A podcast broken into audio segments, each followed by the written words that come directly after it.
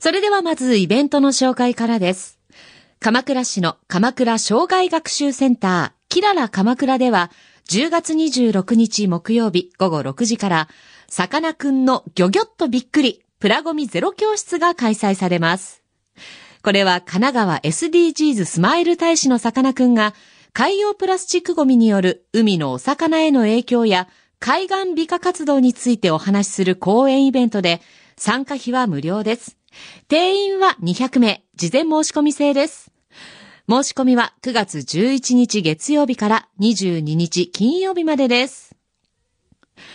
代わって横浜市西区の県立青少年センターもみじ坂ホールでは10月15日日曜日人形浄瑠璃文楽公演が開催されます。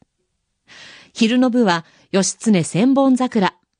夜の部は桂川連理のしがらみの二演目。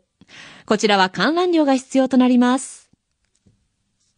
さあ、続いてご紹介するのは、神奈川県民文化祭2023参加プログラムからです。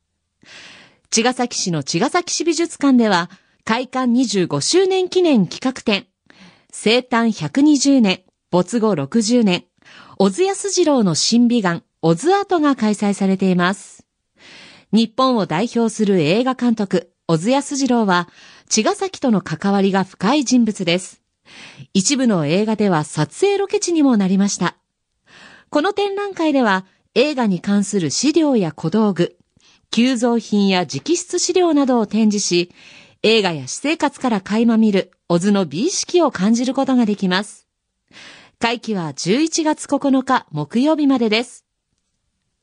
最後に、今日と明日午前10時から日本大通り神奈川県庁本庁舎などでベトナムフェスタ in 神奈川2023が開催されます。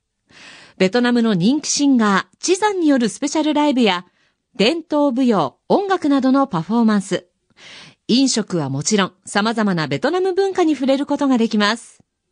以上ご紹介したイベントの内容など、詳しくはそれぞれのホームページをご覧ください。